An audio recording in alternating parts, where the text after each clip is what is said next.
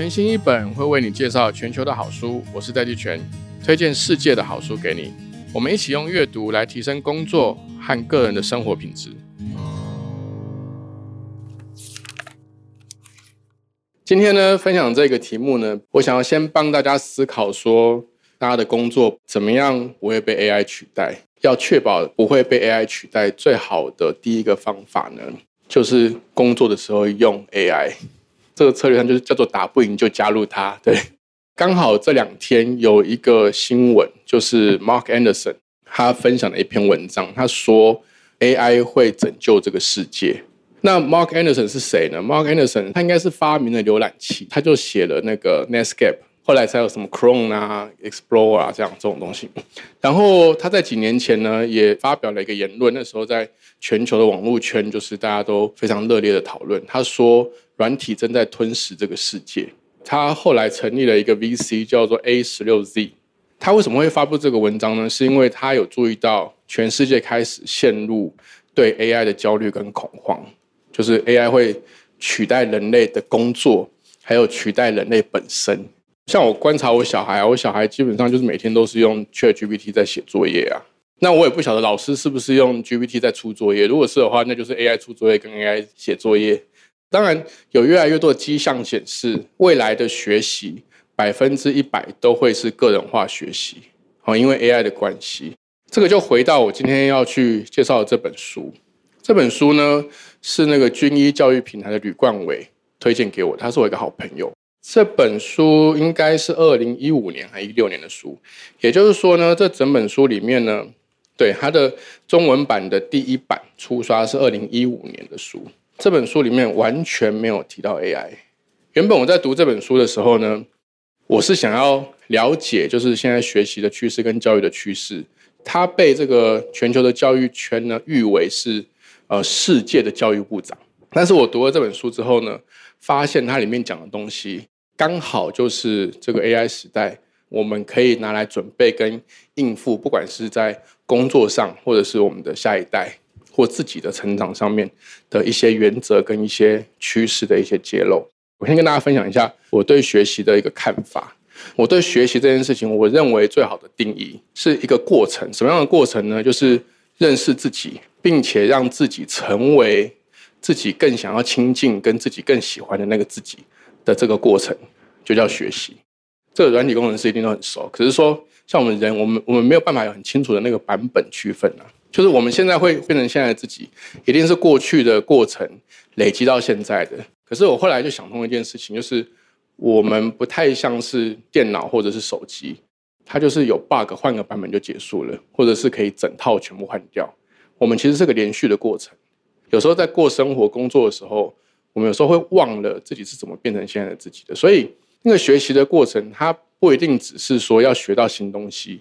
光是认识自己本身就是一个学习的过程，然后在这个学习的过程里面呢，要逐步的去发现自己喜欢什么、不喜欢什么，想要做什么、不想要做什么，然后去设定一些更具体的目标。因为这中间会有一些好奇心啊，也会有一些懊悔啦。因为你在很了解自己的情况下，全世界不会有人比你还要了解自己，你才有办法去设定一个即将可能发生的自己，就是那一个现在还不是。但是未来你可以去比较愿意亲近的，还有比较愿意去喜欢或成为的那个自己，哦，这个当然有些别的定义啦。比如说马斯洛就说，这个叫自我实现，就是自己去实现，把自己变成自己比较想要的那个版本。那这个过程呢，就叫做学习。那为什么我会在前面讲 AI，现在讲学习呢？因为如果我们仔细去看一下我们整个工作流程，我发现先取代的可能不是搜寻的时间哦，先取代的可能是我滑脸书的时间。我发现，我与其在脸书上面看那些东西，我还不如去跟 GDP 问东西还好一点。他会给一些很多的方向，然后我可能才会因为这些东西去找人讨论事情啊，找书看啊，因为它有比较完整的系统，然后进一步的再去搜寻。有一派主张说，这些 AI 助理会取代搜寻的使用量。这个东西以前在过去的时代也发生过很多次。譬如说，那个时候广播出现的时候，就是我们的那个收音机哦。那时候就有一些未来学家或学者说，以后都用广播，大家都不用再读书了，所以纸会不见。结果广播出现之后呢，纸没有不见，反而全世界的纸的用量一直持续成长。然后后来电视机出来的时候呢，在电视机出来前还有东西叫电影。电影出来的时候呢，大家说以后广播都不见了，以后大家都看有画面的就好。后来电视出来之后呢，大家就会说书跟广播都不见了。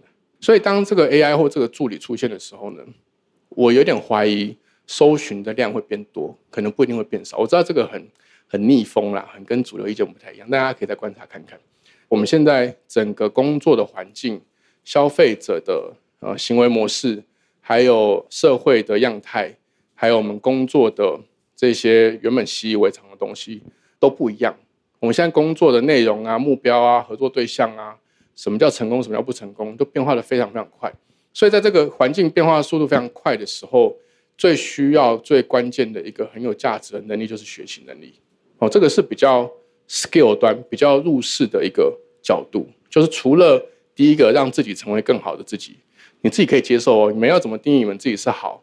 是你们自己去定义的，那个没有一个客观标准。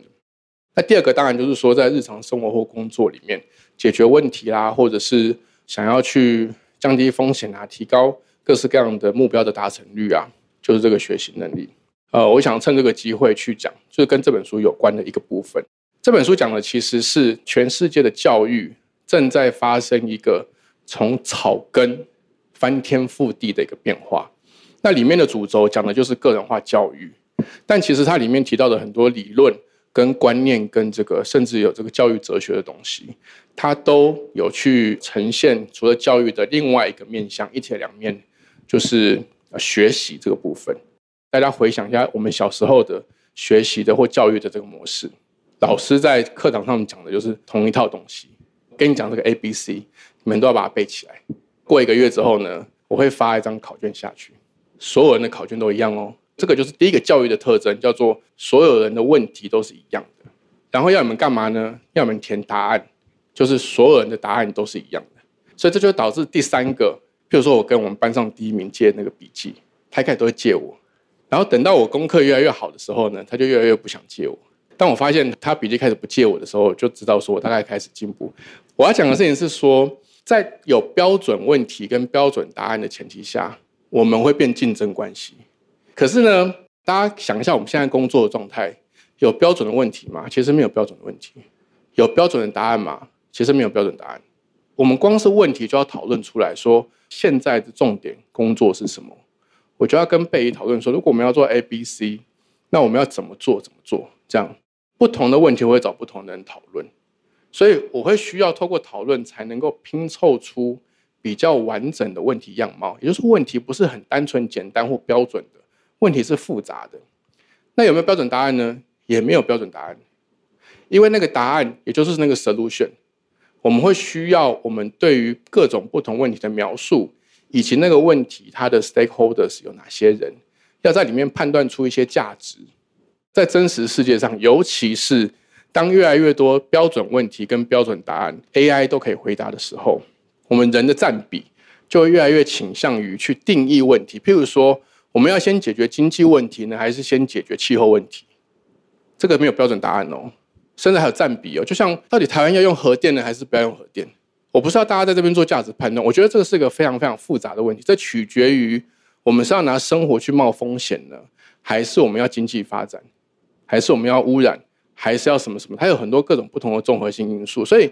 这些东西都需要高度相关的人坐下来讨论，什么样的 solution 可能是大家最佳的方案。也许不是对每个人个别的人最完美的方案，但是大家都可以有一个共识，说目前我们讨论出来的某个版本或某一个配套措施、某一个 solution，可能是在所有的讨论出来的 solution 里面最接近大多数人可以尽量满意的方案。这过程其实就叫民主机制。民主机制是需要大家去讨论，你重视什么，我重视什么，你会什么，我会什么，什么事情你完全无法接受，什么事情我完全无法接受，然后去讨论一个能够有最基本的彼此尊重，但是又可以符合大部分 stakeholder 的一个 solution 的一个决策过程。所以在我们过去的教育模式跟现在 AI 时代我们所需要的这个学习模式，它就有三个大的差异。我们以前的教育模式跟学习模式是标准问题、标准答案，人跟人彼此是竞争的。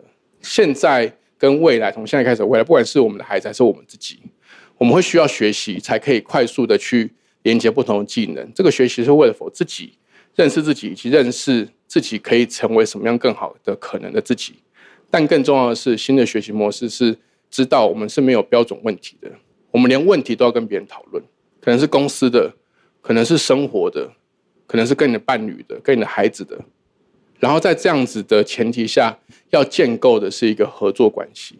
所以，当我们这些人啊越能合作，AI 取代。好，所以拉回来讲这本书，它的原本的出发点是在讲全世界的环境跟知识密集越来越高，旧的教育系统出了什么严重的问题？它不是以人为中心的，它是以一种工业式、工厂式的方式在训练作业员。这传统的教育模式，就是我刚刚讲的。标准问题、标准答案，人跟人之间在竞争，要转化成一种没有标准的问题，大家要定义问题，要一起合作去讨论出可能的 solution，所以人跟人之间的合作才能够产生更高的价值的这个背景去写出来的这本书。这个作者呢，他叫 Ken Robinson，他的 TED 的演讲也非常的好看，大家有空都可以去看。这本书里面有非常多的案例，世界各地的学生跟老师的案例。学习的一些理论跟哲学，跟教育的哲学跟这些做法，他在里面有提到一个很重要的点，是说，他说教育的目的是让学生了解世界和自身的天分，帮助学生拥有充实的人生，成为有热情、有生产力的公民。我就跟大家分享一段，我觉得很浓缩也很有指标性的一段。他说呢，良好的教学建立在三个基本的原则上，第一个是启发。他说：“好的老师会去激励学生探索他们在教导的科目，可是他重点是激励学生哦，然后帮助学生可以尽力的达到他的巅峰，不是老师的巅峰哦，是学生的巅峰。我觉得这同样适用在每一个人身上，就是你要让自己成为你自己可能可以达到的那个巅峰，你要去帮助自己。如果你是主管，你就要帮助你的同仁，好，但是你自己要先帮助自己。那第二个呢是信心。”他说：“好的老师会帮助学生建立信心，训练他们发展将来继续自我探索、自我教育的时候需要的技巧跟知识。第三个，也是最重要的是，好的老师会去诱导学生去实验、查询跟发掘自己的问题，就是我刚刚讲认识自己，并鼓励学生发展主动思考的技巧和倾向。这一段我反复看了数十次，数不清，但我觉得越看越能够有一些很深的体会。”然后很特别的是啊，那个 Mark Anderson，他在文章里面讲说，在不久的未来，每一个人都会有助理，学生会有助理，老师会有助理，国家领导人会有助理，医生会有助理，还有谁会有助理？司机会有助理，工程师会有助理，各式各样的工作者都会有助理。这些助理全部都是 AI，他刚好就 echo 回我一开始跟大家讲的，你要怎么样不会被 AI 取代，就是去使用 AI。然后去使用 AI 干嘛呢？就两件事情：帮助自己学习，还有跟别人合作。好，跟大家分享到这边，谢谢。